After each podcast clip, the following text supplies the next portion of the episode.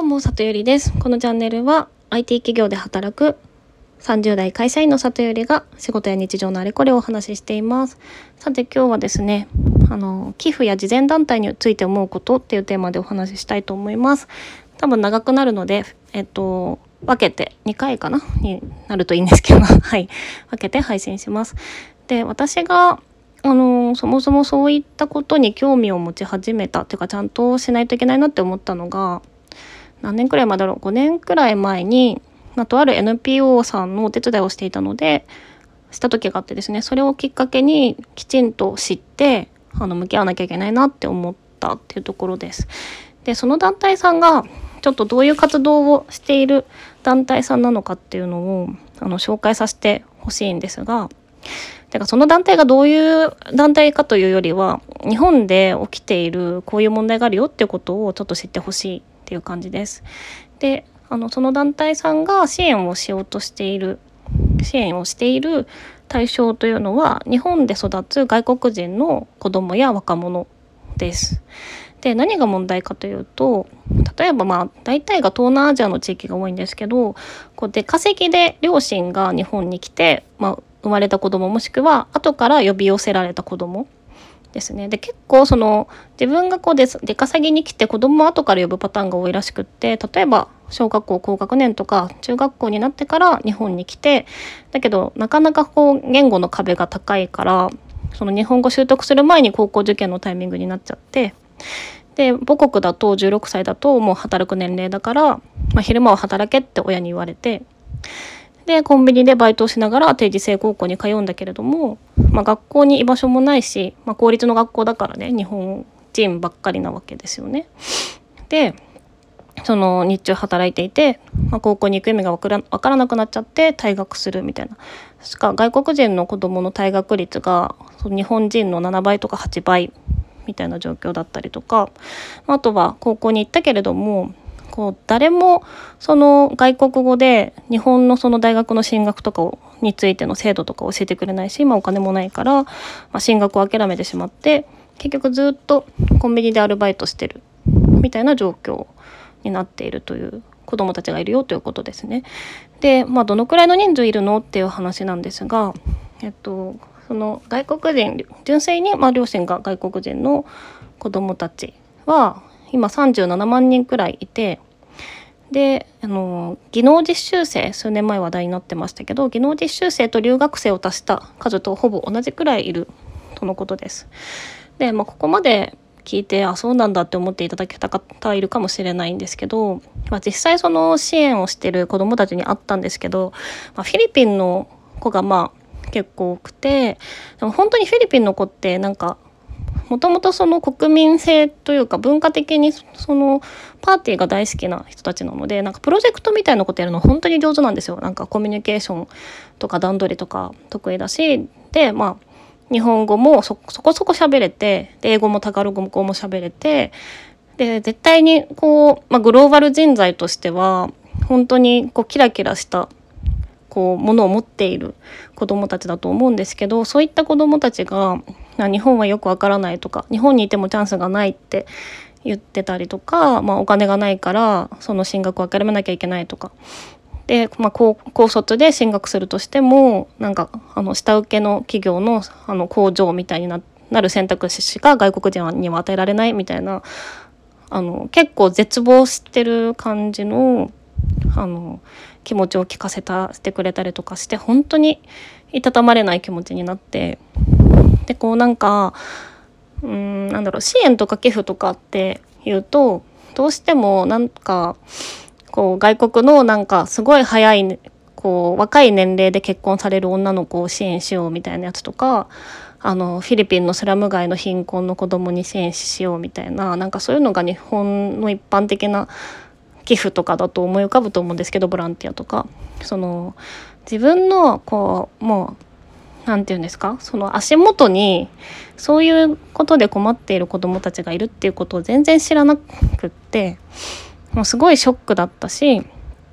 なんか本当に心から彼らに幸せになってほしいなというふうに思ってます。で、まあ、これからよりその、まあ、すでにね、その、例えばコンビニとかサービス業とかで、外国の方を直接雇用して寮とかで住まわせる企業がめちゃめちゃ増えてきてるので、今後もっと、あの、外国人の子供たち増えていくと思うので、まあ、そういったところの、まあ、社会問題があるんだなっていうのをまず知れて、で、やっぱちゃんとやっていかなきゃいけないなって思ったのがそのきっかけでした。で、まあ、プロジェクトとしてはその、まあ、会社員であるいろんなこう会社の数名と、まあ、チームを組んであのビジネス目線でその団体さんが困ってることを助けてあげるっていうことをやってたんですね。でそこで気づいたことが、まあ、いくつかあるのでそれをちょっと話そうかと思います。で1つ目はですねやっぱり誰かをちゃんと助けるためにはその、まあ、経済的な仕組みを作らないとダメなんだなっていうことです。で何を言ってるかというとあのこの団体さんはその、まあ、大体がもう寄付であの活動してるような団体さんだったのでこうお金の使い方的に寄付もらえます。じゃあ何かそのみんなができるワークショップに使います。ドンって使う消える。じゃあ寄付もらいました。じゃあ何かあの美術館と合同でワークショップやります。消える。とか部活動の経費に当てます。消えるみたいな感じのお金の使い方をしていてお金が入る消えるがもうなんだろう一直線で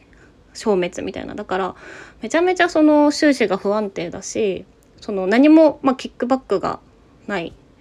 ですよね。だからもう常に自利品で本当に大変な感じだったんですね運営が。ででもやっぱり NPO とか、まあ、こういう団体さんの難しか難しさって何かをしてあげたい相手からはその対価はもらえないっていうところですよね。で特にあのその高校生を助けてもまあご両親自体が貧しいからその家庭からお金は入らないし例えばねそれがこう介護職のなんかおじいちゃんおばあちゃんを助けてあげるとかだったらもしかしたらそのご家族からお金もらえたりするかもしれないけどだから結局なんか企業と絡むとかそういうことを考えていかないとなかなかその、ま、お金回りがきついってことですよね。だから結局その手元にある寄付でこう助けてあげられるその若者ってまあその時点では多分10人くらい身の回りでにいる子っていう感じで限られている状況だったのでやっぱり何らかその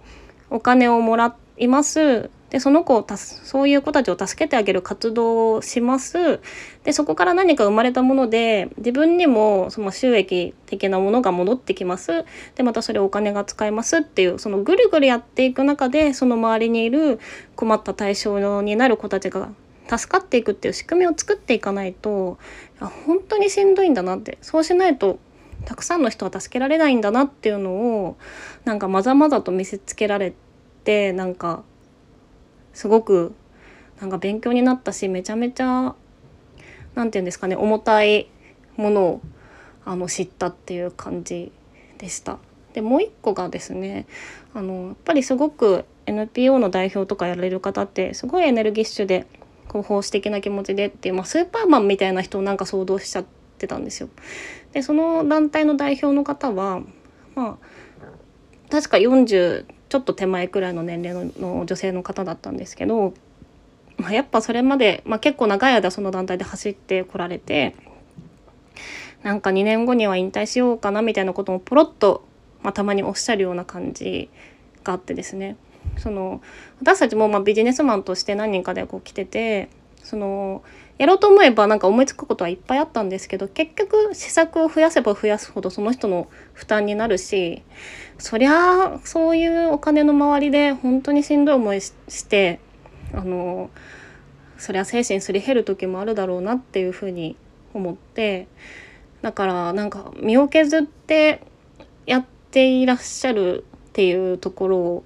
目の当たりにしてそれもなんかちょっとショッククというか、うん、なんかこの本当にこの周りの人たちがうまく仕組みを作ってみんなが幸せになる状態ってやっぱ難しいのかなっていうのとそういう風にできたらいいのになっていう風に思いました。はい、では続きます。